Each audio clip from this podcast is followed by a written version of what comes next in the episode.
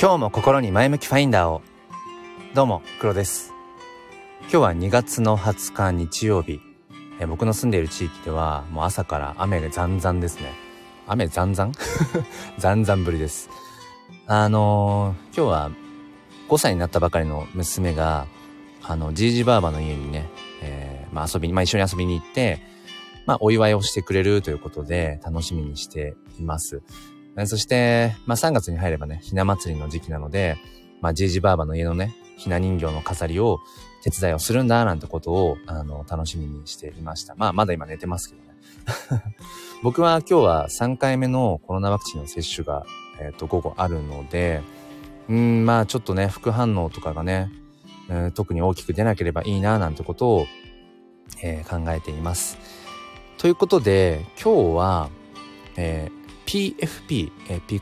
プロフィールピクチャーの略なんですが、まあ、SNS のアイコンですね。まあ、そこ、それのメッセージ、あの SNS のアイコンの持つメッセージって何だろうっていうことについて、えー、お話をしていきたいと思います。よければお付き合いください。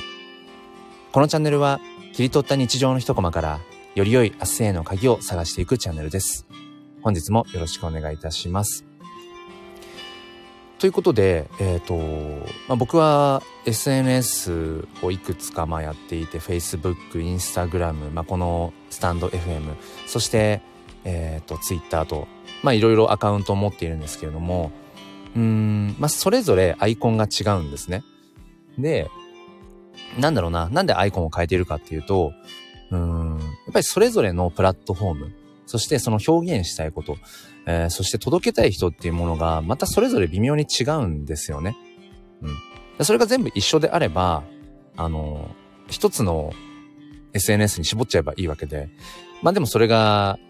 なかなかできないというのかな。やっぱそれぞれに良さがあるし、メリット、デメリットがあるしね。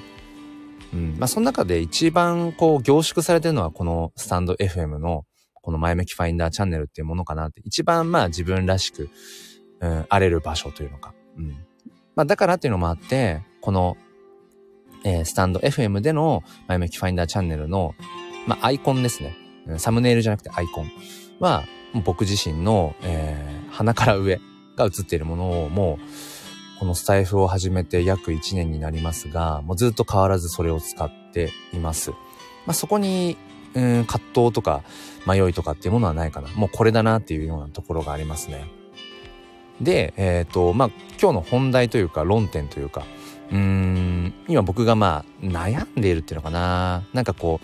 う、ズバッと突き抜けきれないものがあるのが、ツイッターの方のアイコンなんですね。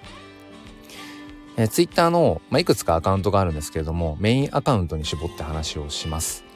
えー、僕は趣味で写真を撮っていて、えっ、ー、と、詩を書いたりだとか、いわゆるその三文帳でね、えー、その写真に言葉を添えて、まあ、表現するのが、まあ、すごく好きで、まあ、ずっと、えー、もう1年2年近くそういったことをそういう表現のあり方を、まあ、追求しているんですけれどもそのなんていうのかな。えっ、ー、と黒という同じこの前向きファインダーチャンネルのね、うん、なんだプロフィール名っていうのか。それと同じ黒という名前を使っていてうんまあそのツイッターの方でも僕自身として、まあ表現をしているっていうのがコンセプトなんですね。ってなってくると、やっぱりアイコンは、うーん、なんていうのかな、他の誰でもない、他の何でもなく、やっぱり自分の顔をやっぱり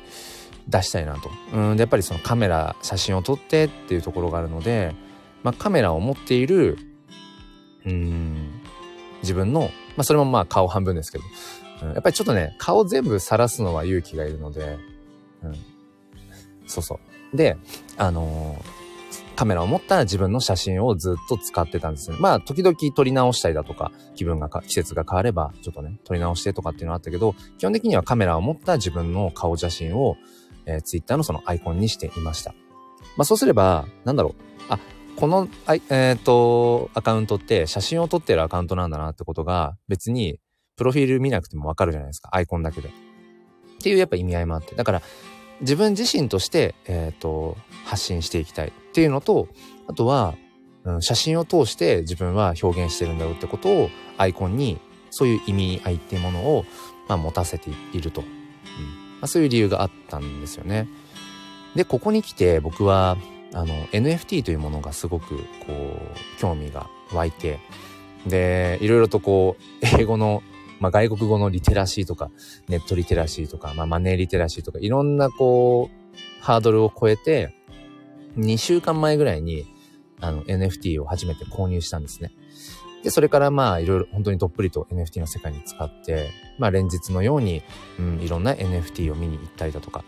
えー、しているんですけれども、そんな中で、まあ、特別な NFT が一つありまして、あの、まあ、佐藤くすりさんというね、うんの、まあ、国内のアーティストの方で、えっ、ー、と、まあ、女の子のアートを描かれていて、で、コンセプトが、誰もが持つ、うん、闇それを具現化したような女の子っていうコンセプトなんですね。で、僕別にその闇落ちとか 病んでるとか、いわゆるその、あのー、SNS のさ、あのー、闇アカウントとか、別にそういう属性はないですよ。うん。別にそういうことじゃないんだけど、なんだろうな、こう、絶望の中の希望とか、うん、暗闇の中の光とか、なんだろうな、その出だしとしてはネガティブなんだけれども、そのネガティブの中からポジティブを探していくような類がすごく好きなんですね。うん。だってそもそもこの、えっ、ー、と、スタイフでの、なんだ、あの、チャンネルも前向き、ファインダー前向きだから。そう、もともとね、うん、決してこう突き抜けた明るさとか、ポジティブさを持ち合わせている性格ではないと自分は思っていて、やっぱり気づくと悲観的になりやすいし、でも人間ってみんなそうじゃないかなって思ったりもするんですよね。うん。だって、やっぱり気持ちよさよりも痛みの方が人間って感じやすいと思うし、ピンカにね。うーん、心地いい、耳障りのいい音よりも、なんか耳障りの悪い、うん、ノイズの方がやっぱり気になっちゃうし、うーん、幸せなことよりも辛いことの方が、なんか重みがあったり、結構長くうん、覚えていたりしますよね。だから、基本的に人間って多分、どっちかっていうと、ネガティブ要素を抱えてる気がするんです。うん。だから、闇と光でいう属性で言ったら、半々っていうよりもちょっと闇の方が強いんじゃないかなって僕の持論はね。だから、そんなコンセプトを持ったその、うん、佐藤くすりさんっていう国内のね、NFT アーティストの方の、まあ、作品がすごくこう、僕は、やっぱり、なんだろう、コンセプトがまず好きで。で、そもそもまあ、アートとしてのね、作品として、イラスイラストとして、まあすごく秀逸で、うん、闇を抱えている、でも、なんか、そこに希望を見出すような、まあ女の子のイラストなんですよね。で、まあいろいろ訳あって、その NFT を、えー、まあ所有、今しているんですね。うん。で、やっぱりそういった思い入れのある NFT で、で、僕がその NFT という、まあ新たなデジタルファッションというふうに、まあ言われていて、まあ、なんだろうな。その、ネット上にある普通の画像と別に何ら変わりはないと言われてしまえば、変わりはないかもしれないですよ。同じ JPEG だし、誰でも、うん、保存できるし、使おうと思えば別に使えるしね。まあ、それを二次利用したら、まあ、それは、あの、逮捕されちゃいますけど。うーん、でも、その僕にとっては、その佐藤薬さんのね、うん、NFT 作品っていうもの所有して、僕が所有している。で、その所有っていうのは、えっと、ブロックチェーンの技術を使って、まあ、きちんと証明ができるんですね。うん、で、ちゃんとその NFT のデータを見れば、今一番最新の情報として、まあ、黒という僕が、うん、所有してますってことはきちんと、うん、ブロックチェーンの技術で証明をされるので、まあ、僕が所有を、えー、しています。翼さん大好きな黒先生おはようございますっていうその枕言葉。枕言葉ですよ。あのね、最近この、なんていうの？普通に収録配信、収録配信をライブでやってるみたいな。だから、なんだろう。別に自分としては収録をしてるだけなんだけど、まあそこになんかまあ聞きに来てくれた方がいれば、それはラッキーみたいな そんな感じで、えっ、とやっています。でね、えっ、と、ありがとうございます。そっと聞いてくださってるんですね。雨の音うるさかったらごめんなさい。えっ、と、そうそう。でね、えっ、と、その佐藤薬さんという闇、誰しもが抱えている闇を持った、でもそこに希望を見出すようなえっ、と、女の子のイラスト、まあ、たくさんこうコレクションが中の一つを僕は今所有をしていて、で、その NFT というものを、うん、その SNS のアイコンにするのが今流行り始めてるんですよね。まあ、特に海外勢とかは。いわゆるインフルエンサーと呼ばれるような方々とかっていうのはこぞってこの NFT をアイコンにしてるんですよね、ツイッターの。まあ、ジャスティン・ビーバーとかもそうだったりするし、あとは、あの、エミネム？エミネム？どっちだ？エミネムとかも、えっと、あの、 BAYC っていう5300万ぐらいするんですよ。そのエミネムが所有している NFT は。まあ言ってしまえば、ただの JPEG の画像ですよ。お猿さんの。決して別に可愛くはない。愛着は湧くかもしれないけど、可愛くはない、えー、そのイラストに5000何百万となっていると。この辺は NFT を実際に買ってみたり所有してみないとわからない価値観かもしれないですね。うん。で、いわゆるそれがデジタルファッションとまあ呼ばれていて、新たな文化、新たな価値観っていうのかな。うん。まあだからそれがわからない人には、なんだろう、普通のただ画像、アイコンの画像で終わるっていう、うん、ところですね。まあ日本ではまだまだやっぱりその NFT を、うん、Twitter のアイコンにしているっていう人は、まあ、ほぼ見かけないかな。で、ここに来て、えっ、ー、と翼さん、そうか、収録ライブだと思っていたので、そっと聞いてますね。なるほどね。そういう、なんだろう、メッセージ感っていうのも伝わるんですね。その、そうかそうか、はい。で、この度僕は Twitter の黒アカウントのアイコンを、その、佐藤くすりさんの NFT アートの女の子にしたんですね。女の子のイラスト。うん。まこのサムネイルに後でしとけばいいのかな？アーカイブで聞いてくださった方が。そう。で、そこにやっぱり僕は迷いがあるんですよね。ちょっと前段が長くなっちゃった。そう、迷いがあるんですよ。うん。っていうのも、そのツイッターの黒というアカウントでは、コンセプトとしては、その僕自身として発信をしていく。他の誰でもなくて、うん、自分として発信をしていくっていうところがあるんですよね。で、写真、自分の撮った写真を通して表現していくっていうところがあるから、これまでずっと1年近く、基本的にこうカメラも、カメラを持った自分の顔半分っていうパターンを使ってきてたんですね。まあ季節によって撮り直したりとかはしてたんですけど、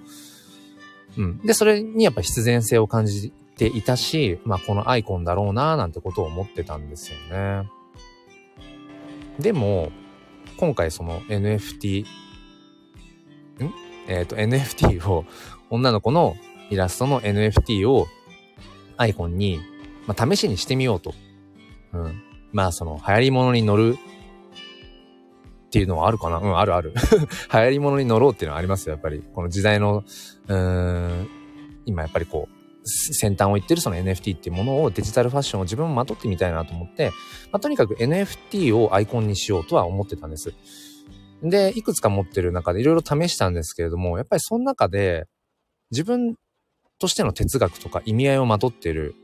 ものといえば、その佐藤くすりさんの、まあ、女の子のイラストだったんですよね。だからそれをちょっとアイコンにしてみようと。で、これで、その NFT っていう新たなデジタルファッションっていうものをまとうっていうところまでは OK。でももう一個、うーん、なんていうのかな。そこには意味があって、意味というか考えるべきところがあって、女の子なんですよね。イラストが。で、ここはね、すごくね、自分としても固定観念とかを、こう、やっぱり打ち破っていく必要があるというのか、なんかいろんな多分、バイアスがかかってるんだろうなと思うんですけど、アイコンは女の子のイラストなんです。横顔。うん。若干闇を抱えている。でも、そこから希望を見出せるようなね。女の子のイラストなんですよ。まあ、僕はもう、あのー、アラフォーなんですね。うん。アラフォーの、言ってしまえば、おっさんが、その女の子のイラストのものをアイコンにしていると。ここを、世間のいわゆる一般常識がどう捉えるかって言ったら、おそらく想像できると思うんですけど、なんでアラフォーのおっさんが女の子のイラストをアイコンにしてるのって多分思う人が多いと思う。多分。わかんないけどね。で、しかもそれがその NFT だっていうこととか、っていうことを、うんと今ツイッター上ではね、それが、そのアイコンが NFT を使ってますっていうことを、えっ、ー、と今証明できるように、えっ、ー、と、しようとしてる途中なので、今現在では、これが NFT かどうかって、その、し、知らなければわかんないんですよ。ただ画像としてしか認識できないから。って思うと、おそらく多くの人が、うーん、まあ、僕が今話してる話を聞くとね、なんでアラフォーのおっさんが女の子のイラストの画像にするんだろうっていうことを思ったり多分するんだけど、だそこでどんな風な反応があるんだろうなって思ったり、雨の音がすごいな。うん。ってことをね、すごく考えていて、でも、結局その NFT はじめ、その Web3 っ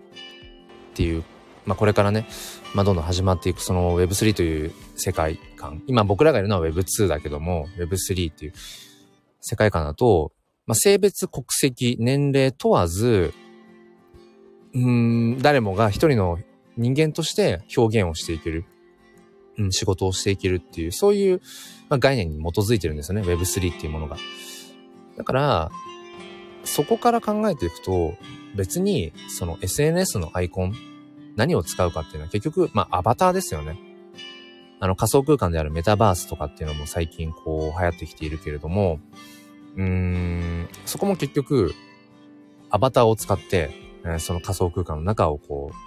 う、うん、遊んでいくわけで。その時に、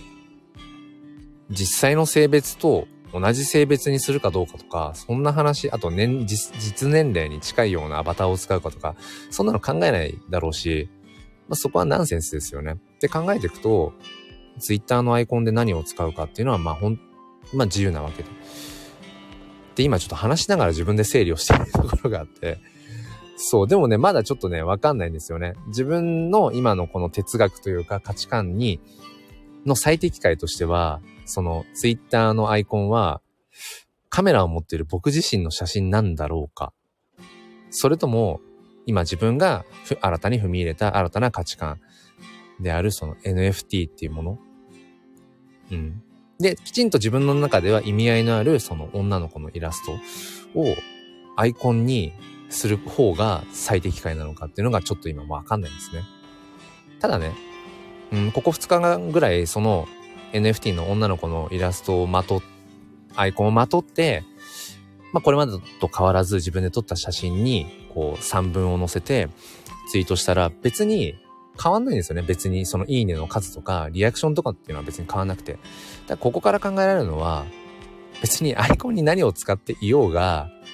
そんなにね、人って気にしないっていうところ。うん。で、もっと、うん、突き詰めて言うと、そこまでね、人ってね、あのなんか他人に対してそこまで興味というか、うん、そこまで干渉しないものなんだろうなって。まあ、とかくその SNS の世界においてはね。うん。っていうことなのかなって今話を自分でしながら えっと、思ってきました。そう。だから、その、たかが SNS アイコン。まあ、されど SNS アイコンって、SNS アイコンって言いづらいですね。PFP の方が言いやすいな。プロフィールピクチャー。うん。まあ、このあたりは、なんだろう、他の人からしたら、あ、そんなことかぐらいなんだけど、でも僕にとっては結構やっぱそのアイコンって重要だなって、うん、アイコンが持つメッセージっていうのは、やっぱりあるよなって思うんですよね。うん。でもどこかで、なんだろう、その人の、その人自身の顔写真とか、まあ、それが顔半分だったろうが、なんだろう、まあ、一部でもいいんですけど、のアイコンってちょっと安心しますよね。どっかで安心する気がする。あ、こういう、まあ、こういう感じの人なんだっていうことを知りたいかどうか、まあ、男性なんだ、女性なんだとかっていうことよりも、なんか自分のアイコンを使ってるってところに、あ、自分の写真をアイコンにしてるっていうところに、ちょっと親近感とか、なんか安心感みたいなものも生まれるのも事実だよなって今話してて思ってきたな。だからどのあたりを大事にしたいかによって、まあアイコンっていうのを、うん、またちょっとね、決めていきたいなって。まあ、しばらくは、うん、この佐藤薬さんの、まあ、女の子のイラストをアイコンにして、まあ、いろいろと発信をしていこうかな。アイコン変えるとね、ちょっと気分も変わるし、発信する言葉尻とかもね、ちょっと変わったりするんですよね。うん。っていうような感じの、えっ、ー、と、お話でした。SNS アイコンの持つメッセージ性っていうところで、えっ、ー、と、皆さんは、まあ、どんなそこに思いとか、意味とか、理由を持ってアイコンにしてるでしょうか？っていうお話でした。えっ、ー、と、6時半の回ったので、あれですね、おそらく、うーん、僕の、僕のというか、えっ、ー、と、すっぴん哲学で紐解く教育と子育てという別チャンネル、一度休止したんですけれども、えっ、ー、と、昨日からこの前向きファインダーチャンネルで、また、毎週土曜日の朝6時から、うん、再開をさせようと思って昨日から始めました。えー、それの兄弟チャンネルであるフォーザベターが始まっているので、そっちの方に遊びに行こうかな というふうに思っています。えー、ということで、えっ、ー、と、収録配信を、ただ、えっ、と、ライブでやるっていう、えそんなところでした。えっと、リアルタイムでお付き合いくださった方、ありがとうございます。アーカイブで聞いてくださる方、いつもありがとうございます。えそっと聞いてくださっていた翼さん、ありがとうございました。えということで、フォーザベターの方に遊びに行きたいと思います。あ、翼さん今日中止？フォーザベター。あ、そうなんですか。あ、そうなんだ。わかりました。どうしたのかな？ちょっと別で、ソーヤさんとベイクに連絡を取ってみよう。うん。えー、ということで、えー、あ、収録上がってましたか？はい、すいません。聞いてなかった。わかりました。ありがとうございます。えー、ということで、あのー、今日はね、まあ、雨で僕の地域は、うん、ワクチンのね、3回目の接種も午後控えているので、まあ、副反応がね、大きく出なければいいなっていうことを、えー、思いながら、えー、今日もいろいろと えー、NFT もそうだし、えー、子育て、教育、まあ、教育、まあ、仕事のことは一旦置いておこう。教師としてっていうのは休日だからね。まあ、5歳の娘と向き合って、えー、ちょっと疲れている妻とも向き合って、うん。また自分とも向き合って、何かまたね、今日も、えー、半歩でも一歩でも、えー、フォーザベターじゃないけど、進めていけたらっていうふうに思っています。はい、翼さんありがとうございました。えー、そうね。そんなところかな？はい。それでは、今日も良い一日を、そして心に前向きファインダーを。ではまた。